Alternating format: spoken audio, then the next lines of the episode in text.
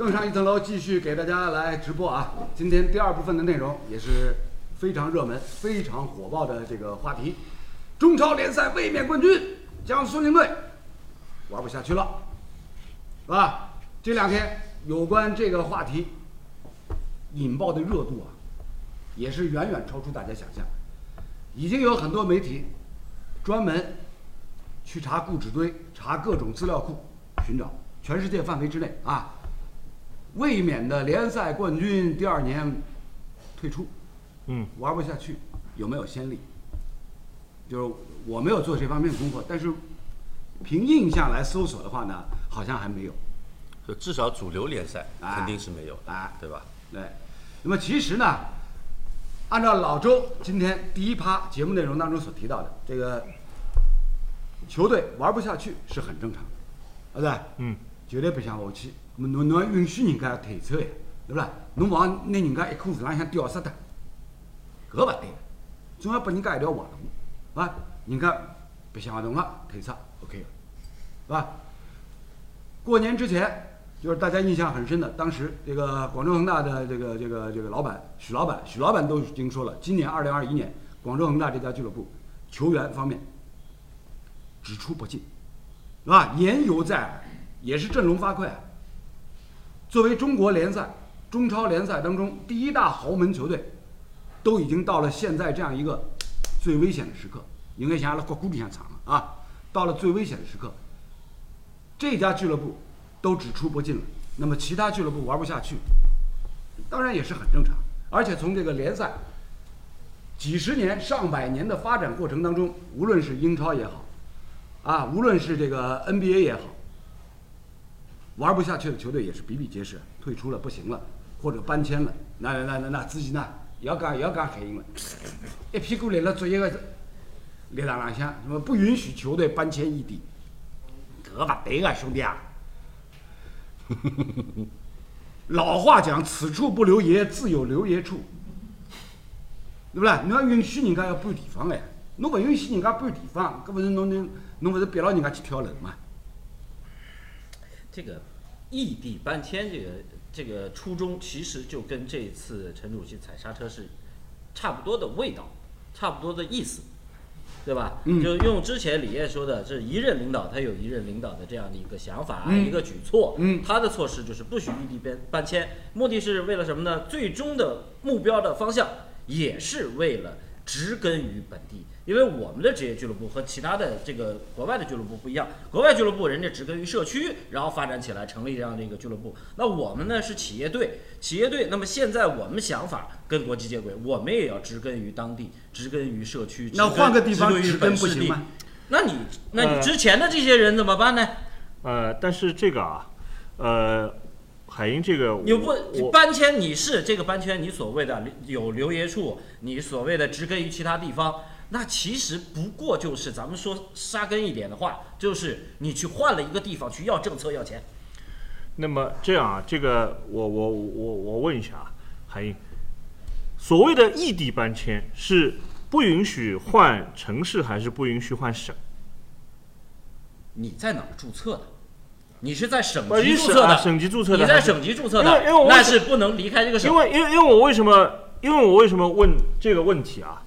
因为我们中国的这个就就是这个行政区划，嗯，它本身就是因为足球是靠人踢的，嗯，那么我们上海的人口现在多少？两千多万，是吧？两千四五百万，两千四五百万，常住常住啊，对吧？你在上海注册，那如果我是在山东注册的，山东光一千万以上人口的城市，嗯，起码有两到三个嘛，我不不说说少一点，是吧？两到三个，几百万的城市可能几十个，它整个一个城市，整个一个省有上亿人口。对，那么如果我在山东注册的话，那我我回旋余地就很大。我、嗯我在济南不行，我去青岛，对啊算不算异地？这个不算呀，啊因为你是省级注册呀。省内省内搬对吧迁现在是那么允许的。那么现在不啊是好像那个河南队就到那个洛阳去，对对啊对他，是省级注册，你这个班问题不大的。啊，但是如果他是在省内搬，比如说举个例子啊，嗯呃，山东队搬到青岛去，那你说他这个足球文化是不是有改变了呢？我觉得济南和青岛的文化对差很远。老周的意思呢，其实跟我们刚刚所提的一样的，差不多。不管你省内搬迁还是跨省搬迁，是吧？你这个地方植根植不下去了，换一个地方。跟阿拉刚刚聊的实际上是一样的性质了。李艳好像还去过陕西吧，是吧？对，你这个东西，我觉得就是从我们球员的角度出发，呃，一个地方可能俱乐部没了，那你的工作意味着就是危险了，对吧？有的可能好一点的球员，你还有呃有一些出路的，但是有的大部分的球员他就要失业了。对，所以你让球队活下去，才有球员，才有真正的职业的联赛。对，那我觉得你让他搬迁，至少来说你是要保证这支球队还能存活下去，嗯还能参与到这个联赛当中，对吧？球员才有一口饭吃。对，对，对。所以从这个角度上来讲呢，那球队在一个地方活不下去了，换一个地方活，很正常，对很自然，是吧？但是呢，咱们这边呢，现在现用这个的行政命令的这样的一种方式，强制你不能跨省，你可以在比如说省内流动。三两礼拜的节目里前不是讲到你，比如讲天津，天津在市区活不下去了，你只能逼着他搬到塘沽去了。实际上跟跨省流动有没有没有什么区别？到那个金山啊什么的，啊对对对对对呀、对吧？对啊，上海申鑫在市区，在浦东新区活不下去了，搬到金山去了。嗯，实际上性质高个叫啥跨省市流动、异地搬迁没区别。对，但是现在就是特别是这个赛季，你包括上个赛季，对吧？天津的两支球队，因为它是直辖市，对，嗯，它比较尴尬了。他回旋的余地很小。对他，因为区域就只有这些区域，包括今年的重庆，哎差一点，哎，它也存在这个问题，也是直辖市，对吧？呃，还有一点就是，乙级联赛的球队允许异地搬迁的，那为什么高级别的球队就不允许了呢？双标了嘛？双标了嘛？啊，同样是在中国职业联赛的体系当中，你玩了一个双标。那无非是什么？无非就比如说这个低级别联赛，可能关注程度、受关注程度要差很多，大家没注意到，侬注意到吧？没有，中国足协的对于职业联赛的划分哎两级，哎，乙级不算。乙级不算职业联赛。那照你这个说法的话，打全运会以后就是乙级队去打了。跟跟全运会没有关系啊。乙级联赛，这个又被点醒啊，梦中人又被点醒。哦，原来乙级联赛以下还不算职业联赛，所以允许异地搬迁，可以搬迁，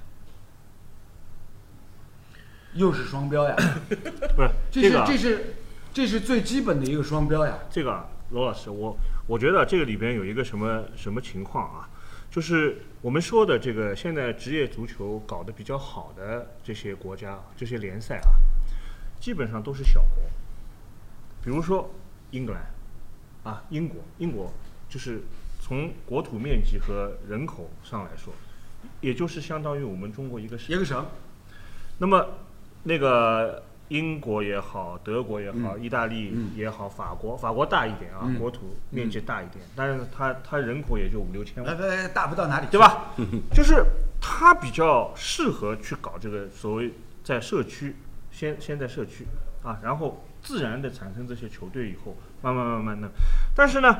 我觉得像以我们中国的这个人口体量、经济体量、国土面积，呃，要，而且还有这个南北和东西的这差异个经济发展的不平衡嗯和人的这种就是差异性，对理念啊，要形成一个像英国或者是这个德国那样比较一个纯粹的职业联赛，本身它的难度就更大。嗯，那么，我觉得就是我们中国要呃这个发展，倒不如参考像比如说像巴西，嗯，巴西国土面积也很大，虽然人口跟我们不是一个数量级的，但是它国土面积也很大。嗯，那么它的足球的主要的人口就是集中在那几个经济最发达对。和这个人口最多的几个州。嗯，啊，里约州、圣保保罗州，哎，对吧？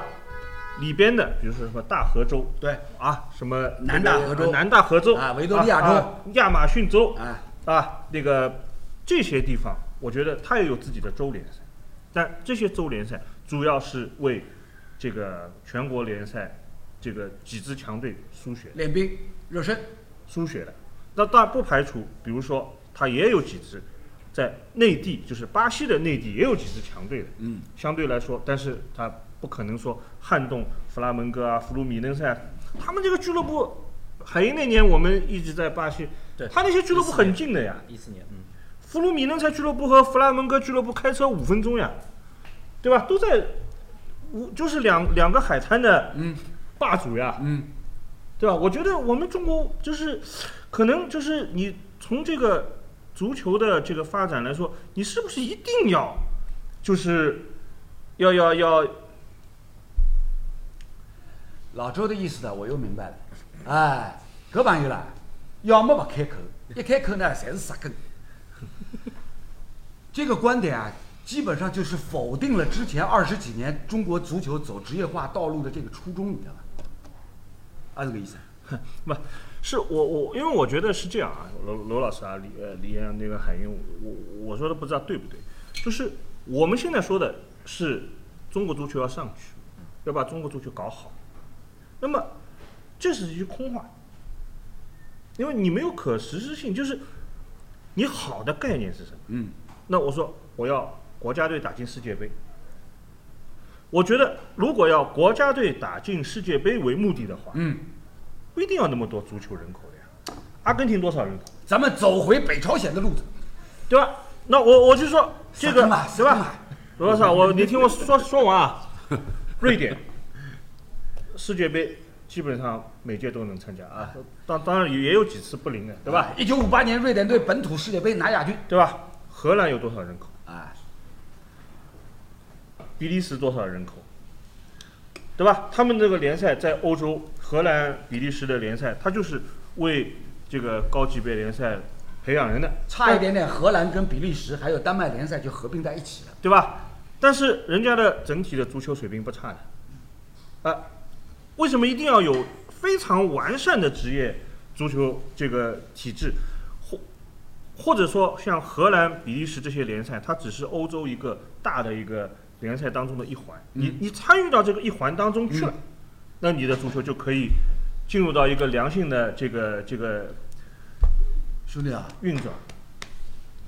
下趟我勿敢请侬来了啊！侬一来就是阿拉搿档节目就讲能不能播出啊，就变成有问题了。不是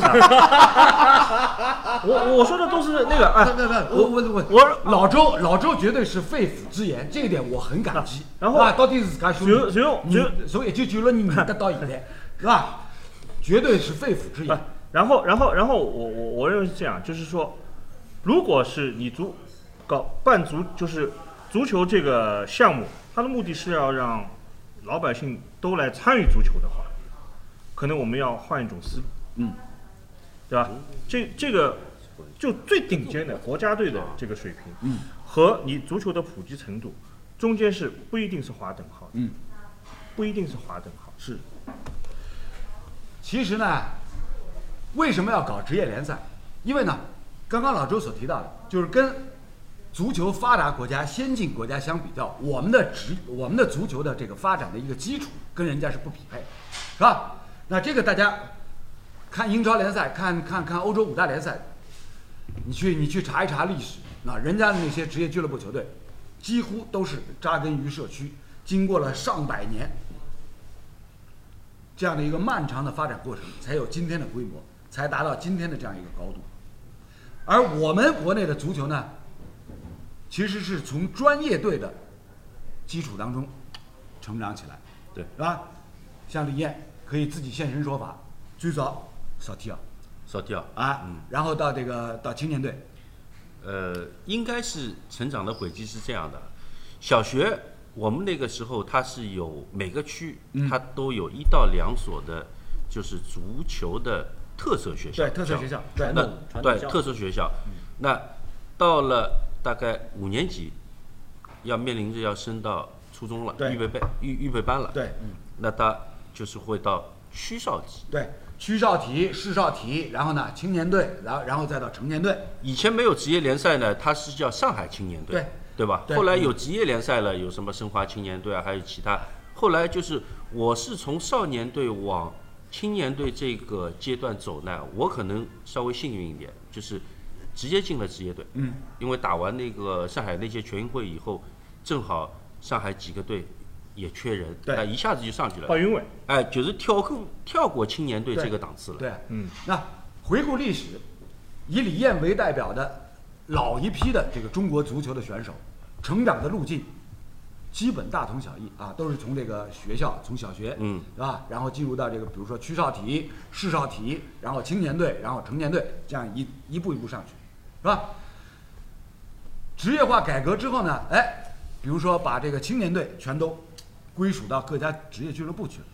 对，是吧？是这样的，是这样的一个一个一个体制的一个变化，是这样的一个体制的变化。那所以大家就可以可以看得出来，就是过去咱们国内无论是足球也好，排球也好，篮球也好，乒乓球也好，到其他各种非球类的奥运会的比赛项目，咱们的人才的培养的路径基本上都是这样的一条路，走的是专业体工队的这样的一个体制。但是呢，为什么会要改成这个职业化？为什么足球、篮球要走职业化的道路？那因为说，原先体工队的这样一套模式，这条路没有走通，没有走通，所以呢要改成职业化。而且呢，职业化呢是整个国际上发展的一个潮流，非常普遍的一种形式。侬讲巴西比赛也是一样的，人家也是职业队，人家也是职业队，是吧？咱们这个体工队的模式是从前苏联学过来的，少体校是吧？无论是区少体还是市少体，都是从前苏联学过来的这样的一个体制。然后呢，到了九十年代，以足球为代表，以足球为先锋，率先改变，率先改革。但是呢，职业足球我们的发展的根基在哪里？那这就牵扯到跟这个足球先进国家，欧洲五大联赛，哪怕是巴西联赛，跟人家去相对比一下，我们的基础不牢靠啊，几乎是为零啊。一直到今天，有谁敢说我们职业足球的土壤环境基础打牢靠了？没有人敢讲啊。就周老师刚才说的一点呢，其实也是一个思路，就是说，相对把这个职业联赛的这个区域往这个经济发达的地方去靠，对吧？那可以数量不一定要追求很多，嗯对吧？但是追求一些质量，这个可能也是会出成绩的。但是我们和欧洲相比的话，就刚才罗老师提到的，我们的根基不行。就是你到了欧洲，你会发现社区里面，呃，放完学以后，他的训练的场地不是说训练的场地，它就是可用的场地，是你无法想象的。对，和我们相比，对，他踢球的小孩儿，不管是业余踢着玩的，或者说他是有正规教练带着去训练的，嗯也是远远要超过我们。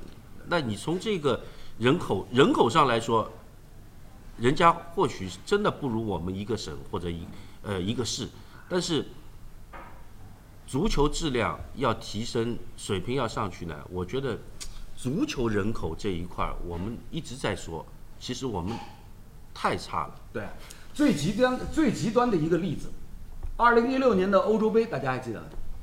哎，弹丸小国冰岛队脱颖而出，大家还记得吗？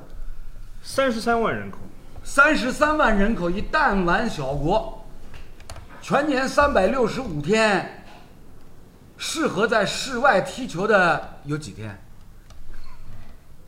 啊，对，是吧？这个都是什么？就是那他山之石可以攻玉。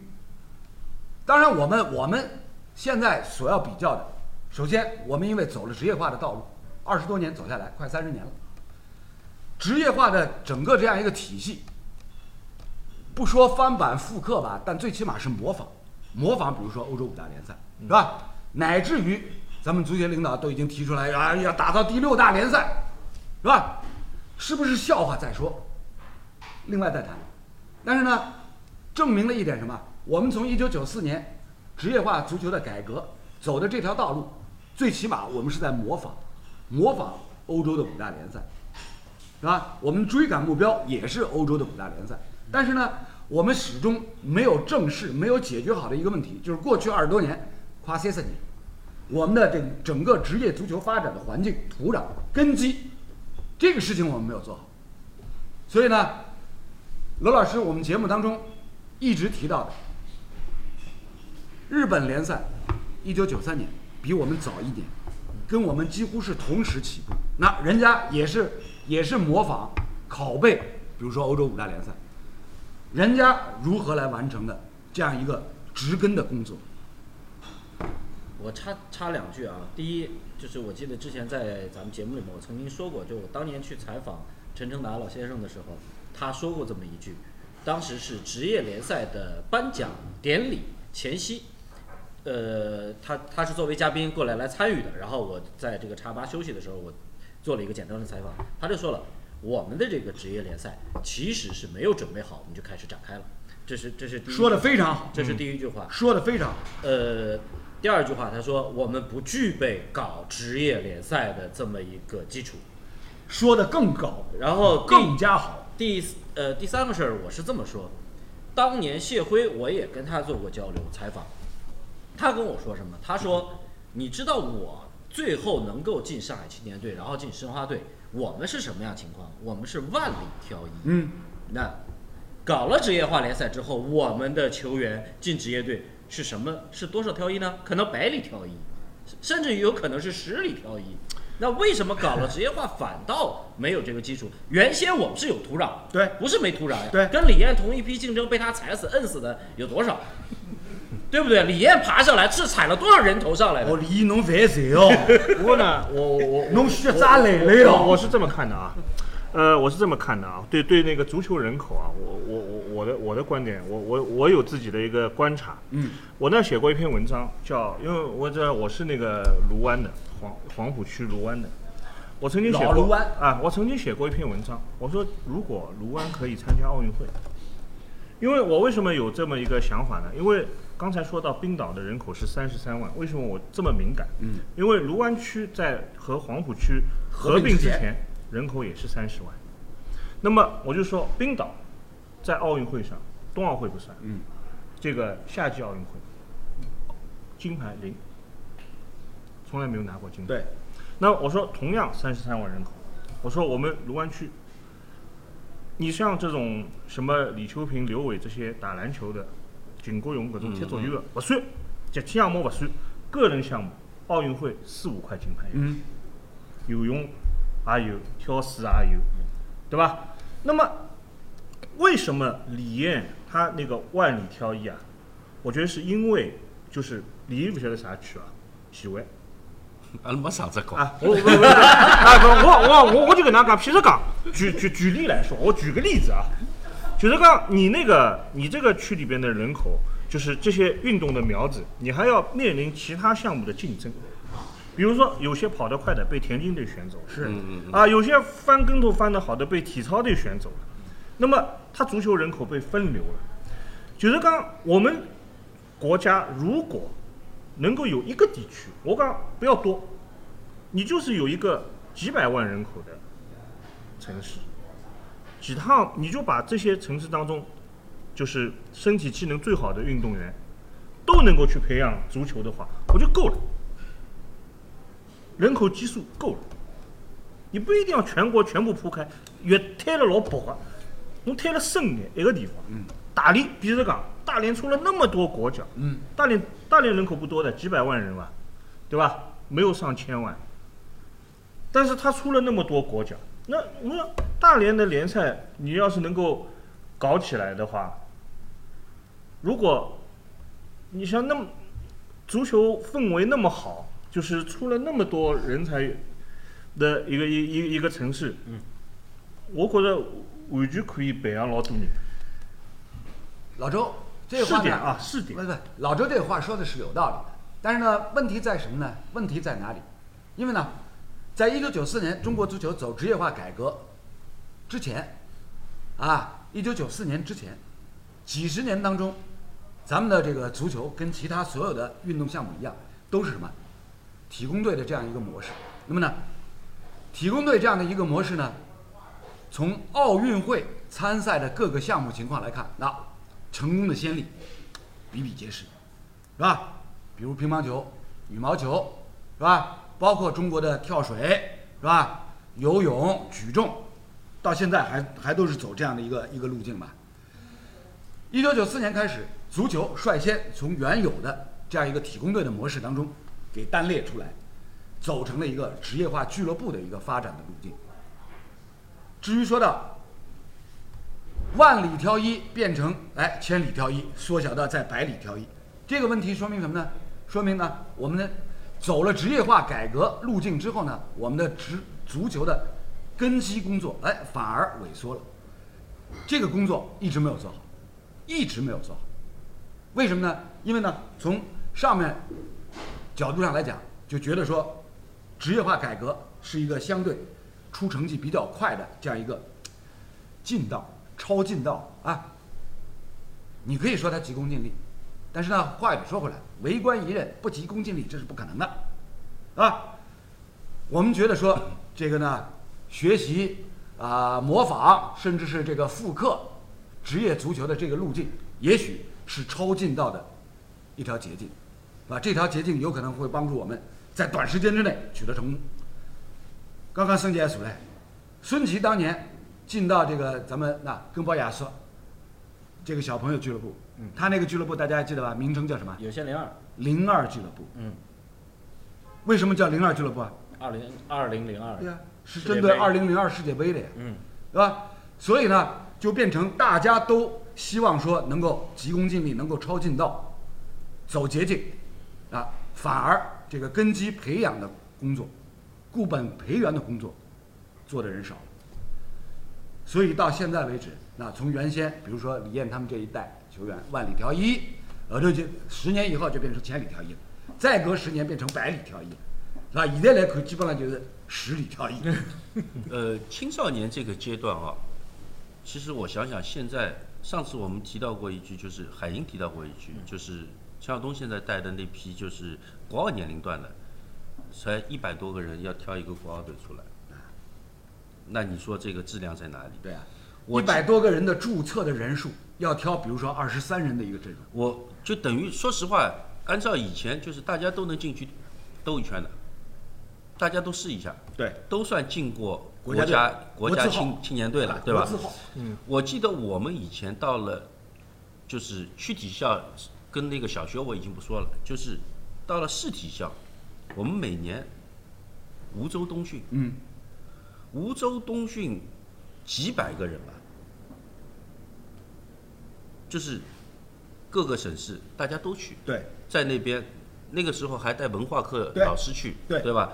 下午要摆渡船坐到江对面去训练，就是几百个人还不止，上千个人，嗯因为船要分好几批对，摆渡的嘛，哎，否则连是游泳游不起的。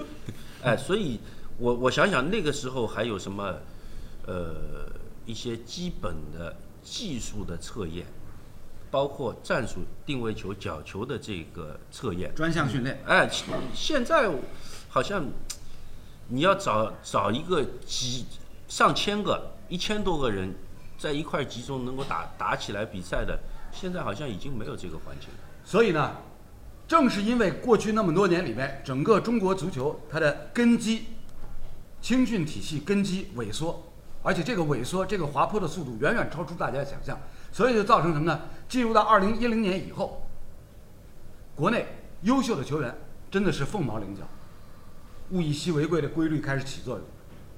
所有国内大家哎感觉掂量掂量，哎，个个个个国内球员蛮好了啊好，被某一家俱乐部，比如说广州恒大，啪高价挖走了，是吧？那这个呢，泡沫呢，水分呢，就是从这个时候哎开始出现了。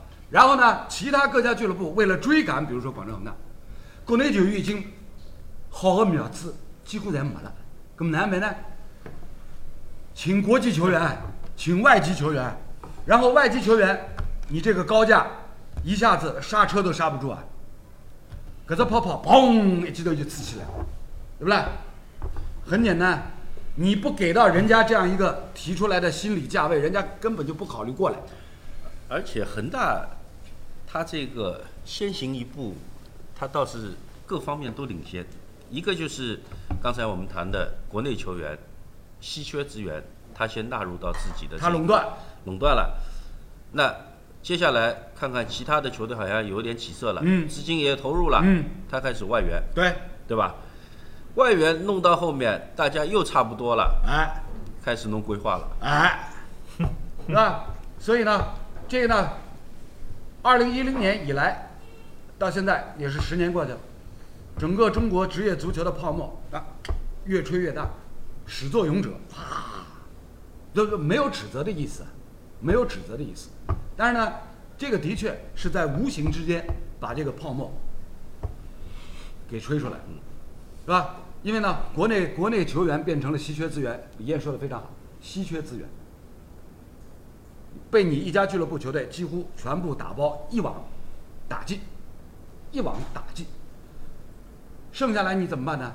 国内球员好的你找不到了，只能去去找外援，而且外援的外援的这个级别越来越高，是吧？大家回想一下，过去二零一零年以前，国内各家中超联赛的俱乐部球队找外援，基本上还是量入为出的吧，是吧？呃，一百到两百万，那不不要说一百到两百万，你想啊，就是中超联赛的各支俱乐部球队找外援转会费，跳到千万级美元哎，欧元是从什么时候开始？的？孔卡第一个是孔卡，对啊，孔卡这个是这个是溢价，这个是溢价。对啊，这个本来的对方报价没没没到这个级别，对啊。只不过是为了一个卫星，啊，就我就多给你一点吧啊。你告诉我，告诉外边说我是用这个数弄来的。那从从这家商业公司商业操作的行为角度上来讲，这个大家都可以理解，是吧？海英说的非常好，我要放一个卫星，是吧？我要投一枚震撼弹，我要让所有的媒体一下子觉得哦，砰！就按照现在的话来讲，要上热搜啊，对吧？我从过去找一个外援，比如说一两百万，没得超过五百万。一下子一只 double 飞上去，砰咚一起飞上去，我上热搜了。然后其他各支球队一看，要命啊！侬侬侬已经侬已经搿能介了，白相了，更难办了。阿拉勿跟上侬闲话，阿拉永远没机会了。对吧？从其他所有的各家中超联赛俱乐部角度上来讲，我不这么跟风的话，我永远没有机会。那怎么办？不就是比有钱嘛？你弄个一千万、两千万，我在你的基础上一个 double 飞上去，五千万，特谢拉来了，奥斯卡来了，胡尔克来了，是吧？那前面前面提到过的，是吧？老周爆料这个李艳解说胡尔克的时候，不吝溢美之词啊，我我没有，我这个不是爆料，这是我通过观察。对啊，是是前两年，胡尔克前两年，对吧？不吝溢美之词啊。那么搿搿搿只价钿也是也是就讲要要跟你这个溢美之词要相匹配的呀，对不对？所以呢，大家看到了，还有什么？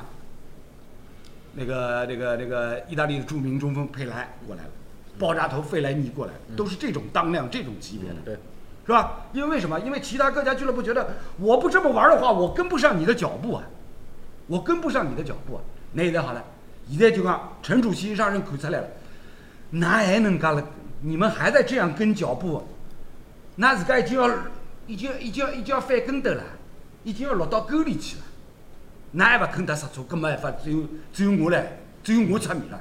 那矫枉难免过正呢，嘣一脚刹车打过来了，对不对？所以呢，这样的一个一个一个发展的路径、发展的演变的一个过程，那刚刚我们这几个人一说，大家都明白了，这条脉络很清晰吧？非常清晰。但是呢，这其中一个很重要的一个一个一个基本点，可能被所有人都忽略了，就是什么？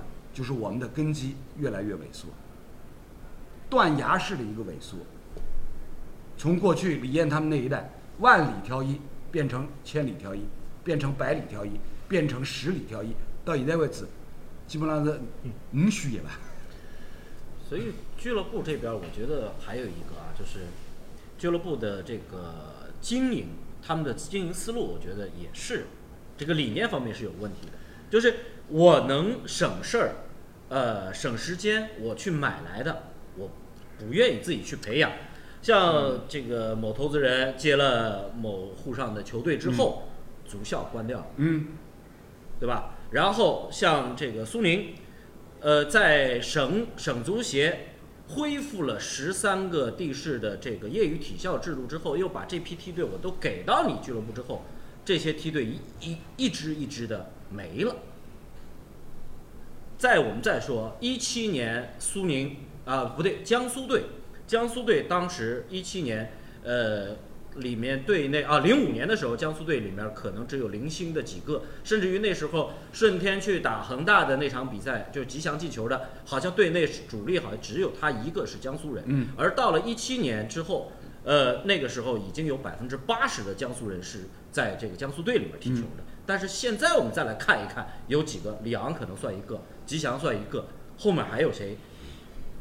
所以我觉得其其实就是俱乐部这边觉得说，我我为什么要花这个时间、力气、精力、金钱，我去做梯队培养，我去自己挖掘自己，自己给自己贡献，而我还不如买来的快。但是买你你钱花出去了，对吧？不，这个就是什么？因为大家都希望急功近利，能够快速超捷径，超捷径能够跟上领先者的脚步，所以啊，才是会出现海英刚刚描述的这个场景，是吧？才会出现刚刚海英描述的这个场景。这个从逻辑演变角度上来讲是正常的，是一定会出现这样一个情况。其实我觉得啊，就是，呃，现在我们把这个就是优优秀球员，也就是所谓的球星啊，把球星的出现和青训画起钩来，我觉得这个中间其实还有一步，因为青，我觉得青训的目的是要培养优秀球员。嗯，你要有一部分优秀球员当中，才能够产生一部分球星。就像根宝说的，啊，我要去培养球星，我要培养球星。其实球星不是培养出来的，球星就是天才，嗯，只是他降落到你这个这个这个一个完好的体系当中，把它激发出来。你要有很多优秀球员当中，必然就会有球星出来。那么，我觉得我们现在的问题就是说，如果你每个俱乐部都是以培养球星为就是目标的话，我觉得你你肯定要急功近利，你肯定要急功近利。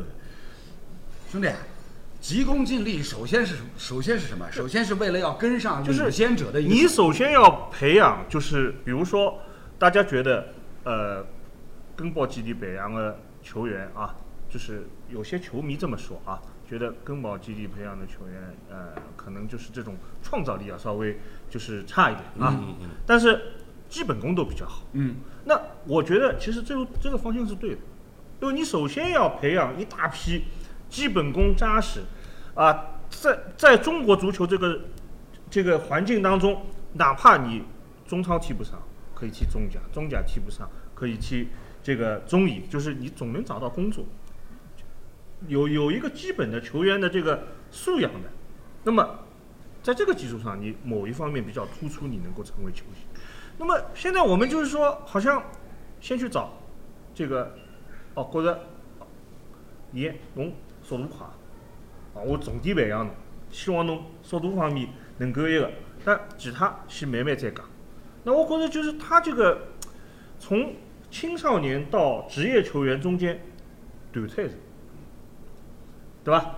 我们现在这种老将啊，什么就是侬像譬如讲搿种，呃，这个这个球员真的，比如讲培养了那么多球员，我说我们上海照照理说青训已经非常好了，全运会三连冠，嗯，然后那个四个年龄组啊，两个年龄组，这个四个金四块金牌包揽一七年，两届了吧，一届对吧？一七年，嗯，那么照理来说，我们引进外援的力度又那么大，照理来说，我们上海足球应该这个称称称霸了吧？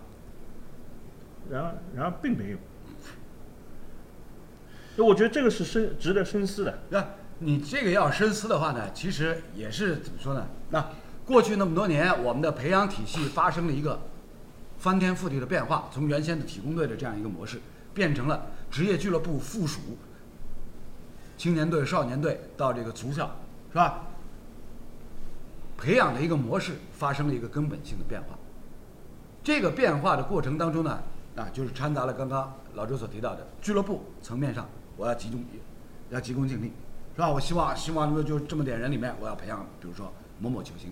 但是呢，现在现在的问题是在于什么呢？因为呢，各家俱乐部在过去几年当中，在过去的十年里面，他的球员人员的配备和建设，他的投入已经达到了不计成本的疯狂的这样的一个高度。这种疯狂带来的副产品、副作用，它的代价是什么？是各家俱乐部背后的金主爸爸，他的投资人背上了一个永远卸不掉的巨大的包袱，而且这个包袱压得他路都走不动了，是吧？我们之前所提到的，连广州恒大俱乐部都已经明令今年在球队的人员方面是只出不进。这是说明什么？说明他也背不动这个包袱。李艳说：“我今天做功课，我的确做了啊。咱们就说广州恒大公布出来的二零一九年的一些数据，嗯球队二零一九年收入上亿了，嗯，接近十亿啊，九亿多。然后这里面呢，包括足协给的分成，嗯，七千八百九十九万，啊，然后他的一些什么奖金啊什么的，八千七百万，他的门票收入五千七，五千七百万啊，嗯五千七百万。然后球员啊出租啊这些的回收的金额三千四百二十七万，它的衍生品就是商品，呃三千六百七十二万，嗯，它的广告收入是五点六六亿，嗯，但是这个五点六六亿里面有四点六三亿是什么呢？是恒大地产给的，对，就是左兜集团内部，对，左兜掏右兜的这么一个一个一个概念。对，这个是它的二零一九年收入，它的二零一九年的成本就是投入二十八点九亿。对，这个这个这个就是这个数字就拿出来，大家可以看一下。啊，上下上下一一加减，亏多少？那二十个亿啊二，十，将近二十个亿。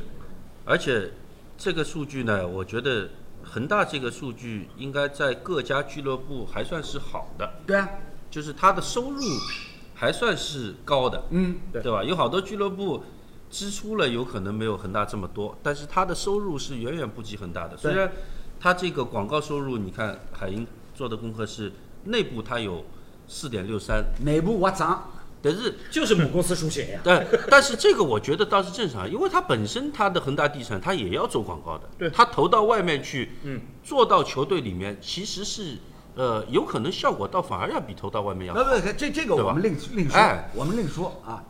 咱们再回回过头来说啊，这是恒大二零一九年门票收入五千七百万啊。咱们再说苏宁啊，不叫叫顺天，当时叫国信顺天。嗯顺天二零一五年的门票对外公布的数字是一千一百零二万，但实际上，呃，收完账之后进账的是一百零一万。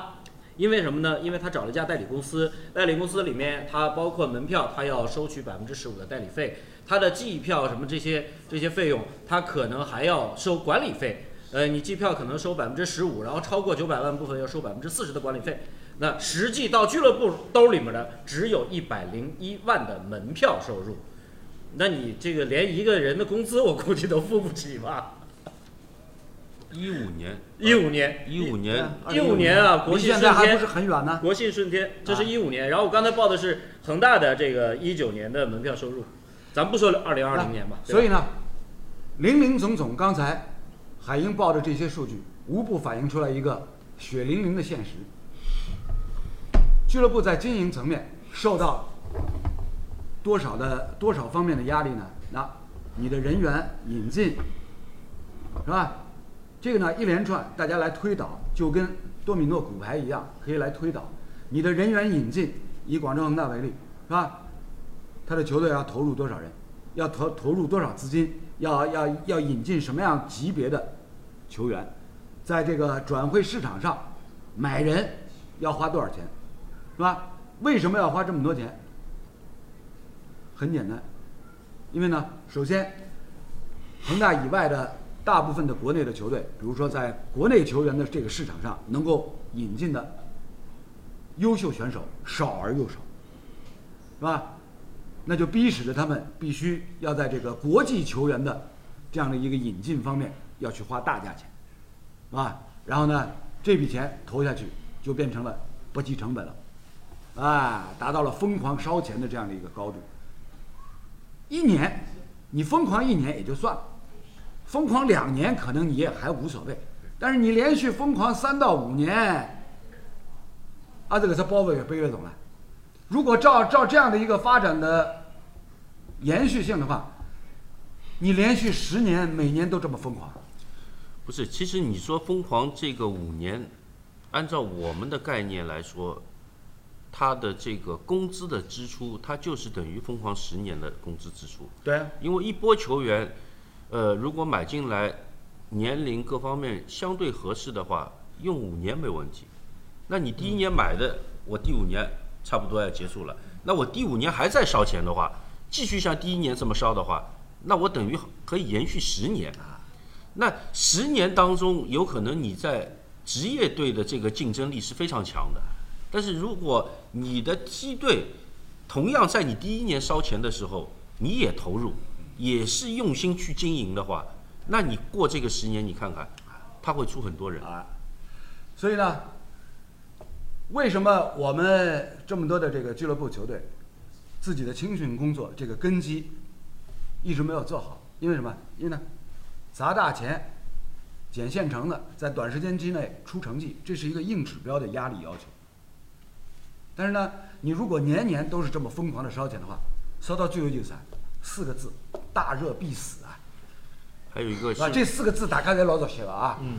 啊，只要只要你你你买过买过，比如说足球彩票，大家侪晓得个死，大热必死，对不对？还有一个就是讲，我们的这个换手率太高了，就是足球俱乐部的这个老板，你看看换了多少，一批一批，新的进来以后，他总是要有一些动作的，嗯，对吧？带着资金进来，他总是想要一些成绩，那要成绩，他肯定是马上钱先进来，买人啊，对吧？那可以作为对照参考的，作为横向比较的，日本，日本职业联赛，他们的各家俱乐部，也是陈主席拿数据来做对比的一个重要的一个一个参考的依据。那人家俱乐部运营的成本是在一个什么样的水平线？那为什么人家能够做得到呢？就是什么？那首先。俱乐部有意识啊，我的我的整个的一个一个财政状况我要保持相对健康，对，是吧？然后有这样的一个主导意识以后，我在具体的措施方面一定是围绕着这样一个主体的意识。那么呢，里向比如讲有好的球员，能够买大钞票，我说买，啊，你愿意去欧洲踢球，自愿，是吧？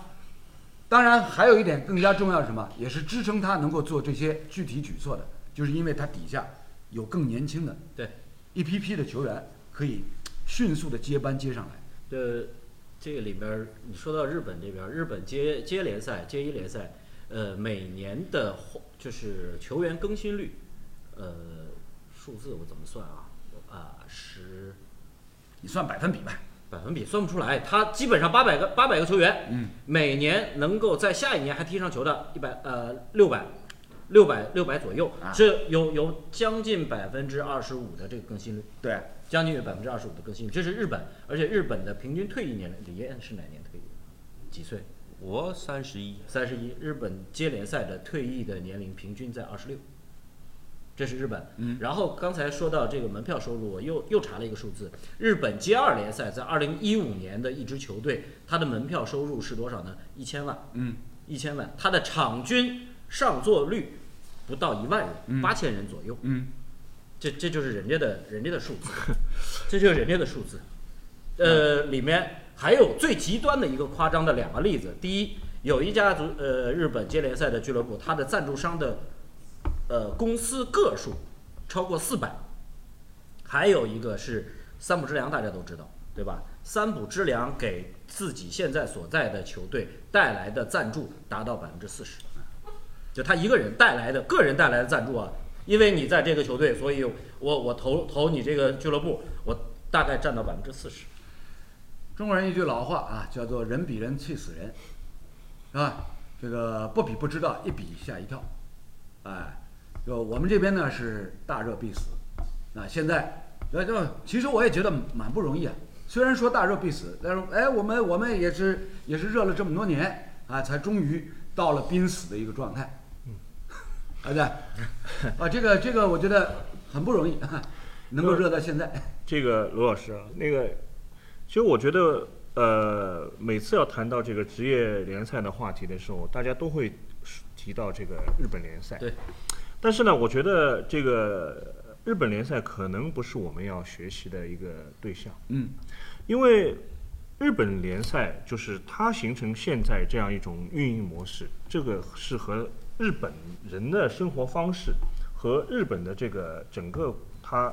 国民经济的运转方式相关的，我们举个最简单的例子，我们在中国坐公交车，啊，我们三令五申说地铁上啊不允许吃东西，嗯，是吧？这个呃坐公交车的时候手机音频不能开，嗯，但是呢，这个总是有人要违反一下，触碰一下，嗯。啊，然后有挑战一下底线，然后有人去指责他，是吧？嗯。那么，OK，也就是，但是日本，呃，这个罗老师如果去过日本的话，我觉得不需要，就是就是日本人本身他这个对于这个一些可能我们觉得没有意义的事情的这种自律，本身就是我我们我们和他们是两种人，规则意识两种人。那么就是日本能够做，就是我们日本人能够做到的事情，我们不一定能够做到。同理，我们能够做到的一些事情，比如说我们的创造力比他们强，是吧？因为我们这个思想法比他们更更更更奔放一点啊，我们可以创造一些这个就是他们这种僵化的思维所不能够这个 想出来的事情。那我觉得就是大家是是在是在两种思维模式当中。那个，所以呢，我我一直说，就是我我们可能需要去学习的这个职业联赛的模式，可能是巴西啊、意大利啊，啊这样的模式。如果我们始终把日本就是职业联赛作为我们的这个目标的话，可能我们一直要失望。对啊，陈主席提出来中超联赛还要扩军，从十六个队扩到十八个队，很大程度上就是被日本联赛刺激的。弹丸之地日本，现如今他的 J 一联赛就是十八支球队。嗯，呃，这这个也也跟我们跟这个亚足联啊不不，这这这另外一回事，这是另外一回事，这个另外一回事。就是横向比较啊，日本现如今他的 J 一联赛就有十八家俱乐部球队，J 二联赛差不多也是这个数字。而且而且而且日本呃足球在日本还不是第一运，对啊，嗯，啊，海盗好像还排第第二第二第二第二棒球棒球呃棒球排第一，嗯，棒球排第一，是吧？过去几年当中呢，中超联赛一直引以为自豪的就是每年中超联赛的现场观众的上座率在亚洲所有足球联赛当中排第一，差不多两万四千多，接近两万五千人单场，这个指现场上座率啊，比日本 J 一联赛的上座率要高。但是呢，罗老师在节目当中曾经提到过，日本它的职业棒球联赛是全亚洲范围之内观众上座率单场最高的一个联赛。虽然日本职业棒球联赛只有十二支球队，但是每年八百五十八场的职业棒球联赛平均上座率两万九千多人，要比不啦？有意思不啦？啥叫基础啦？那个是基础啊！不止日本，不止日本。我那年我去那个韩国去，呃，采访东亚四强赛的时候，旁边是韩日世界杯的这个世界杯球场，呃，一场韩国队的这个东亚四强赛的比赛，隔壁呢是个棒球场，明显就看到去棒球场的人，对，要比去足球场的人去看观赛的人要多得多。我们这么多年，这还是韩国啊，我们这么多年转亚冠联赛。遇到韩国球队的主场，要先一看个球场里向，能够有两三千人已经了不起了。嗯，对，啊，韩国职业棒球联赛，罗老师印象当中，他的平均单场的上座率大概也是在一万六七千人左右。韩国才多少人？哎，对，这一点对的，所以呢，所反映出来的就是什么？咱们的根基不牢靠，咱们的根基不牢靠，就说出来可能大家都不会相信，就应该像外国人一样，外国人觉得，哎，你们中国世界第一大人口国家，踢足球的才这些人，看足球的也是不是才这些人。因为我们这个培养人的成才率太低？老周刚刚提到一点，其实也是罗老师在节目当中多次提到过的，那生活方式的不同。文化习惯。啊，我们有没有把比如说足球当做自己生活方式当中非常重要的一环？娱乐选择太多呀，搓麻将，啊对啦，斗地主，当斯诺克。唱唱歌，但是那个也算人少了。少了啊。老早有段辰光是蛮蛮热门的，那对吧是说说这个街边儿案子多不的是时候，侬也蛮欢喜打牌呀？什么？侬也蛮欢喜打牌。打牌。足球嘛，侬也就讲讲了呀。哎呀，兄弟啊，人活世上娱乐选择多样化，这是一个很正常的，嗯，这是很正常的，是吧？就是把你不可能一棵树上吊死。我觉得啊，罗老师，我们我们国家这个就是这个足球培养人的体系当中，我觉得缺少的一很重要的一环，就是对于那些没有踢出来的运动员的这个，我不是叫安置问题，就是就是运动员在选择的时候，天生他不会选择足球。举个例子来说，李艳，比如说啊，呃，你现在是一个这个进上海青年队，你自己能够看到的将来的目标是进职业队，进比如说进申花，或者是那搿辰光好像大神对吧？嗯嗯侬能够赚多少钞票？譬如讲，你，我相信你可能不一定做过这方面的预估，当时只是因为你有这个理想，但是如果放到现在的话，可能就会有这样一个预估。但是在那个时候，如果我我只是说如果，我还刚刚举个例子，排球队沈富林指导帮侬讲，到我得来。我相信你拒绝不了他的诱惑，因为如果你参加排球队，很容易就可以拿全运会冠军，获获拿就是获得成绩、获得全国冠军的机会要远远大过足球，对吧？两家全运会拿好，体育局帮侬安排工作岗位出路，哎，可能比侬的哪个差了？可能也比就是讲在足球这个行业当中要要要要要好一点。那我只是举个例子啊，对可以弄到沈沈指导、盖成功、王指导、李指导、张指导、是一样的，就是如果他是一个呃能够让你觉得在奥运会上为国争光这个项目几率比较大的这么一个项目，我相信你在做选择的时候就会很纠结的。就会考虑，但是呢，有一点，我们现在孩子他有很多的这个决定不是他自己做的，是他父母做的，对嗯，对吧？其实我们小时候也是这样的，大部分的选择权还是在父母那儿，但是，一旦父母问你，哎，你这个喜欢吧？只要你说喜欢的，父母坚决的是支持的。嗯，因为说到底，踢球耽误学习的。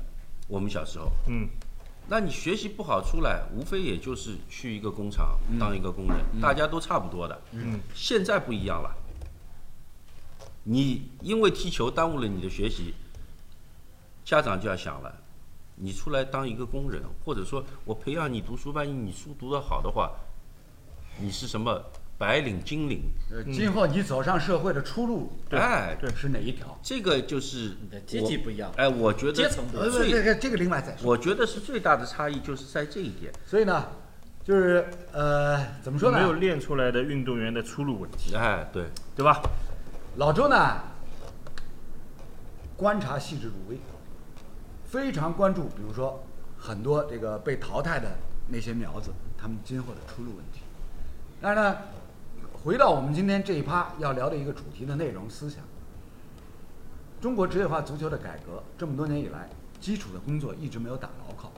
那所有被淘汰这些苗子今后的出路问题，这其实非常重要的一个一个一个一个部分的内容，是吧？但是呢，回到职业化足球改革发展的未来的这个这个方向上来讲，基础工作是你必须要抓的。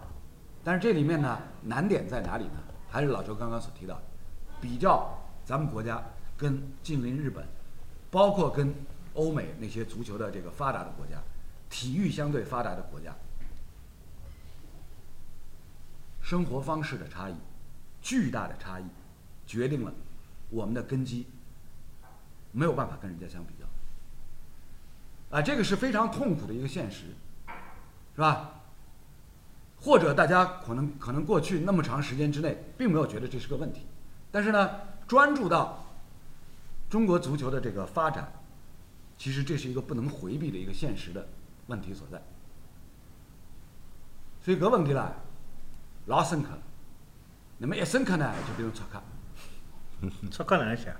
啊，钞克哪能写？我也写不来，我也写不来。搿老太太你知道，就有知识没文化，从小听大人讲戳客戳客，戳客到现在我也想。我也会，我也想。老周介有知识，介有文化，居然也写不来。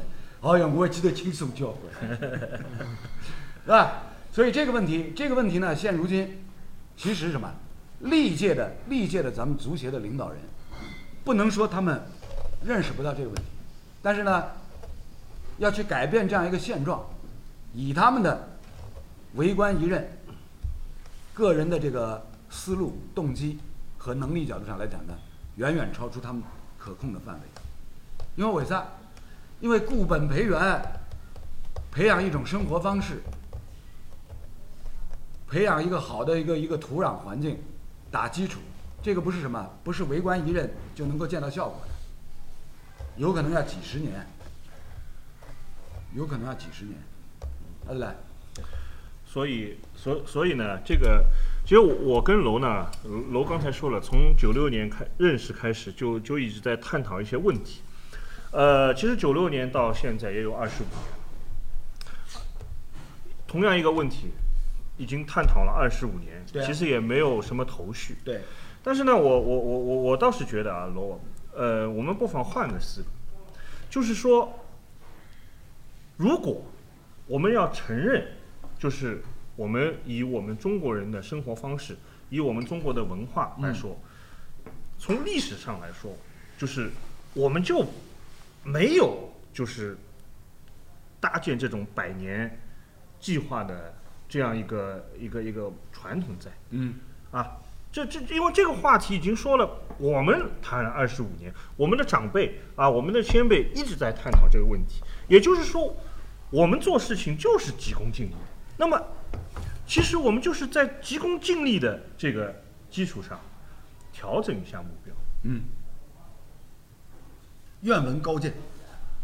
调整一下目标。比如说，我们把目标调整成打造一个国家队，一定要冲进世界杯。那，这个其实，在九四年职业化改革之前，咱们啊一直是这样一个目标。我觉得这我我认为啊，我认为这个目标比打造百年这个俱乐部要实在，嗯。因为它是一个具体的目标。那么，针对这个具体的目标，你去分析一支球队十一个人，场上每个位置需要多少人，你这样可以有的放矢的去做一些具体的工作。因为我说，你说百年俱乐部，它是一个空的，嗯，因为你现在投进去的这些钱也好，或者是呃资金也好，人也好，因为你看不到它的这个未来，因为你是在为一百年以后做事情。那么给你做事，你有这样的情怀，但是给你做事情的人是看不到情怀。你要给那些在具体做事情的人，给他一个具体的目标，可以考核的目标。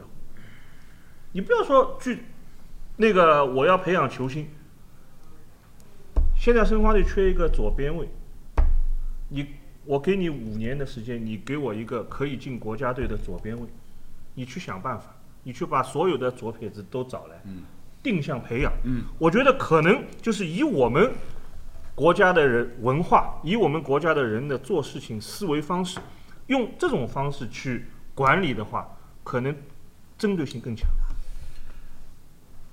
认识老周二十五年，到今天才发现啊，老周其实比我还要悲观。哎，我呢，过去二十几年逐步认识到啊，原来我们，比如说像足球这个项目发展不上去啊，根源在哪里？因为呢，根基不够，不够扎实，不够雄厚，是吧？所以呢，从人才培养、挑选的角度上来讲，以李艳作为例子，二十年以前万里挑一，十年以前千里挑一，现如今变成十里挑一了。哎，呃，我始终觉得就是培养根基这个工作是必须要做的，是一直要做下去，是吧？哪怕调整一下我们的生活方式，改变一下我们的思维观念，这条路也必须要走。老周，老周就直接觉得这条路走不通，要走，走啦不走，好嘞，走啦不走。我也没有那么悲观，我我觉得就是就是，呃，如果你把目标定在一百年以后的话，嗯、我我觉得这种规划本身就是没有可操作性的，是吧？哎呀，其实呢，其实呢，还是回到我们之前所聊过的一个话题：为什么要搞职业化的足球改革？就是因为在九四年以前，我们走的专业体工队的这条线路，让大家觉得走不通了。标志性的什么？黑色三分钟，大家还记得？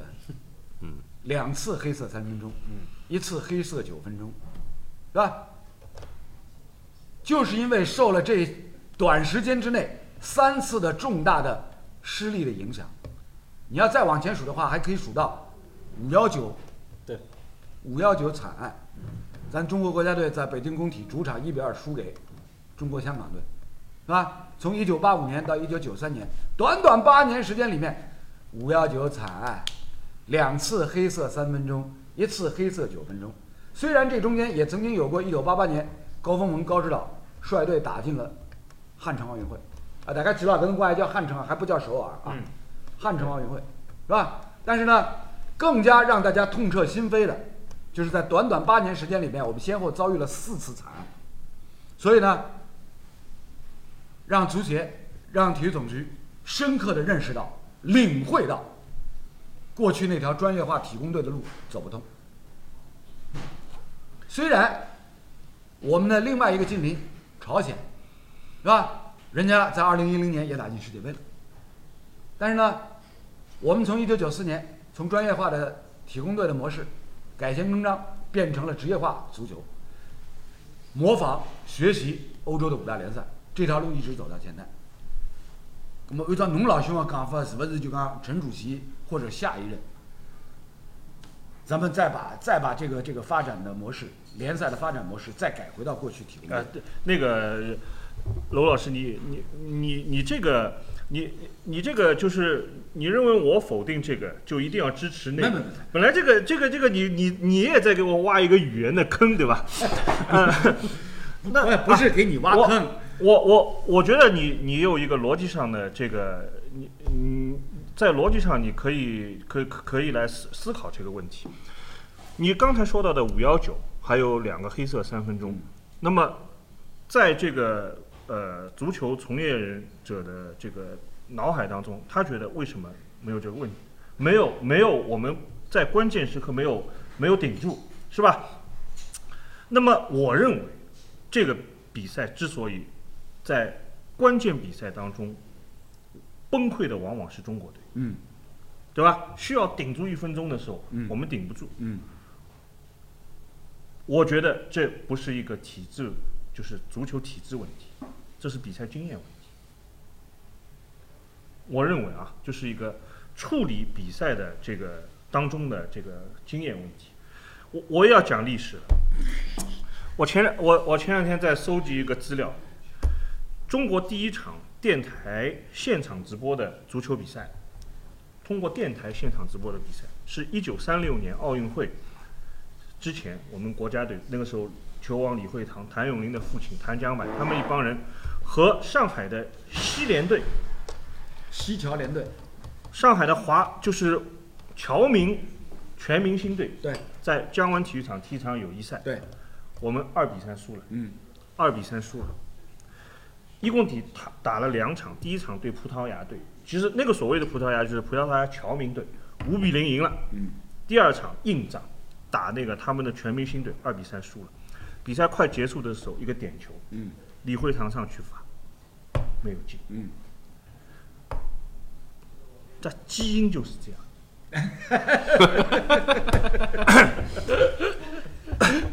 大家笑，我说为什么？我认为踢比赛的时候杂念太多。我一直觉得啊，我已经老出克了。哎，今朝发觉就讲出克了，和老也正来。我我觉得啥晓得吧？就讲那个，就是你在比赛当中，如果你一直在想着我要为国争光，我要冲出亚洲，你的动作就会变形。我记得二零一零年，二零一零年南非世界杯，加纳队对乌拉圭队，嗯，苏亚雷斯啪一个手球，加纳队罚点球，进扑掉了结束了。嗯，对吧？不进互罚点球，吉安上去罚的，一看他那个脸，大家很多人当时我们在新闻中心那个看那个转播，我跟杨杨晓辉，我们两个人坐在那里，我跟杨晓辉说，哎呦，这个脸像是不进的脸，嗯，为什么？他那种渴望，就是第一支打进世界杯四强的非洲球队，他的那种心理压力，上去觉得。所以我觉得，也许我们在这里讨论那么多足球怎么搞上去，足球怎么搞上去，给球员解点压，也许他们的比赛这个能力还会更提高一点。对呀、所以呢，按照你顺着你这你老兄这个思路，陈主席史上最严厉新政出台，恰到好处啊，切中时弊啊，给你们减薪，减薪的同时也是在减压，啊对，嗯，减薪的同时也是在减压，这个有点道理。你你像那个时候，我记得印象最深的是什么呢？于海，就那个时候上港买了于海五千万，嗯，对吧？就是大家不叫他于海了，于五千，五五千万先生。那他其实说实话背负的压力是大的，对。对吧？对。你踢得好，大家认为正常的；对，踢得不好，想想你身价这么高，踢的这个球侬也是搿眼价钿啊，哎，这个对于球员来说是有一定的这个压力的，而且刚刚周老师说的这个，呃，老是出现这种到关键时候崩盘呢，一方面是这个我觉得心理因素的问题，另一方面说到底还是实力，对吧？哎你实力强的轮不到你崩盘，你实力不行的，抖抖霍霍的，到辰光侬就要放。今天我们这一部分的内容呢，其实也是聊得非常的广泛啊，五龟里抓九 K，同时呢也是聊得非常的深刻，是吧？因为中国足球这个工程问题，这个大的系统工程的问题，困扰中国的民众、中国的百姓，上至领导，下至黎民百姓，已经那么多年了，啊，论时间长度的话，都快赶上恐韩症了，是吧？恐韩症。三十几年、四十年，是吧？中国足球究竟发展路径往何处去，同样也是困扰大家。所以呢，在罗老师看来，其实就是一个基础工作的问题。你这个基础什么时候能够打扎实了、打牢靠了，中国足球才能够相对比较健康的茁壮的成长和发展。当然，并不是说你基础现在打牢靠了，就是今后发展过程当中不出问题，不出问题是不正常。发展过程当中，每时每刻都有可能出问题，是吧？但是呢，过去这二十几年当中出的那么多的问题，其实什么？其实都是指向了一个层面，就是我们的基础工作没有抓好。基础层面这个环节是需要我们花力气、花大力气，而且要有耐心。这个耐心，那以前罗老师在节目当中也提到过，可能有有很多人觉得，哎，有点危言耸听，什么三十年、五十年，大家不要小看，真的是这样，真的是这样。一竿子回过头去，从一九八一年，咱们这个当时的苏永顺苏指导率领的国家队，是吧？被这个被被被被被沙特阿拉伯淘汰出局开始，算到今天都快四十年了。但是如果是那个呢，五五五幺九算到今天不是三十六年，不是519啊，是那个，呃，五五六年那个对啊印尼，啊，其实我们也输了呀。那个时候，那个时候，因为因为相对来讲还比较远古，比较上古，是吧？比较早期，大家的印象不深，啊，那兄弟，以你我这把年纪，我们看足球开始，看中国足球开始，超级灵魂的悲情时刻的印象，还是从苏永顺、苏指导那一届国家队开始，是吧？当时还是一九八一年，算到今天快四十年了吧？所以回顾这些历史，为了说明一个什么问题呢？就是要告诉大家，中国足球怎么会从原先的体工队的模式走向了职业化改革的路径。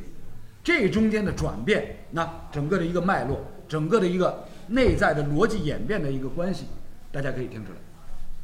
然后呢，发展到今天，职业化发展过程当中遇到的什么各种各样的问题，比如球队、俱乐部经营不下去了，比如球员的转会费、球员的这个身价虚高、疯狂烧钱，这样的一个整个的一个一个脉络发展，大家可以理得非常的清楚。所以呢，陈主席出台史上最严厉的新政改革，他的出发点、他的整个的动机、他的初衷，我是很理解、很认同、很赞成。但是在具体的具体的操作过程当中，实在是一团乱麻，是吧？剪不断，理还乱。所以这个中间需要有什么？有大智慧，有大气魄，有大心脏，才能够把这一团乱麻慢慢的理清。我是比较悲观的，我觉得可能中国这一生看不到理清的这一天。哎，这需要有大心胸。老周呢，老周呢，索性就不看了。所以，所以 没有没有没有我刚刚说老周比我还要悲观。我我他索性就不看，我他觉得索性就是再改回去。我认为是这样的，就是我觉得这这次这个不管是疫情也好啊，还是这个联赛呃举行的不正常也好，就是这一两年时间啊，对于呃中国足球，我觉得呃还是一次挺好的机会。嗯，啊，因为之前我就像我们之前节目说的，就是真的是在最困难的时候，看看能不能够有机会，呃，把原来一些错误的这个从道路上去去去去纠正过来纠正过来。另外呢，确实，我觉得对于程序员主席啊，还有我们的中国足协来说，他们现在要做的这个事情呢，是前人没有做过的。那么在这个过程当中有阻力，啊、有压力，有争议，呃，甚至说呃他们会碰到一些他们没有想象到的一些困难的话，呃，我觉得如果这些事情是一蹴而就的，那它就也没有价值啊。绝对不如果说足协发一个通知，就能够把这个呃错误的之前错误的这些事情都纠正过来的话，那我觉得中国足协、中国足球早就上去了。正因为这些事情不是一个通知就能够就是转过来的，所以需要有人去做。既然现在这个中国足协看到了这些问题，虽然在具体实施的时机和方式上可能有争议，但是他的路走的是对的。希望能够有几年的时间。那很重要的一点就是，陈主席他要挺住，他自己要挺住，对吧？你 这个兄弟，侬搿只要求又太高了，对吧？觉得他，但是他挺得住，挺不住，也不一定是他说的算。对啊，啊，啊那么那么就是他要坚持啊，对吧？他他自己要坚持，他要有理想但我相信，信念。我相信他会坚持的，嗯对吧？从陈主席的角度上来讲，个人角度上来讲，他一定是希望能够坚持下去，对，能够挺住。我吆喝，我吆喝，我拼命挺。但是呢，用一句话作为我们今天节目这一趴内容的结尾，还是啊，当年电视剧《潜伏》当中余则成的那句台词，借用过来。唉，中国足球这个地方情况特别的复杂，特别复杂。特别复杂，是吧？这个复杂程度，这个复杂程度就超过了，超过了这个，远远超过了历任足协主席的能力范围，是吧？嗯。所以呢，今天我们节目啊讨论的非常的热烈，也是非常的开心。老周，老周也过来，让我压力老大，啊，啊，汗哒哒的。但是同时呢，哎，我心态也放平了，所以现在呢，我在收头。好了，今天我们第二趴的节目内容到这里就全部的结束了，感谢各位收看今天的节目直播，下次再见。拜拜拜拜。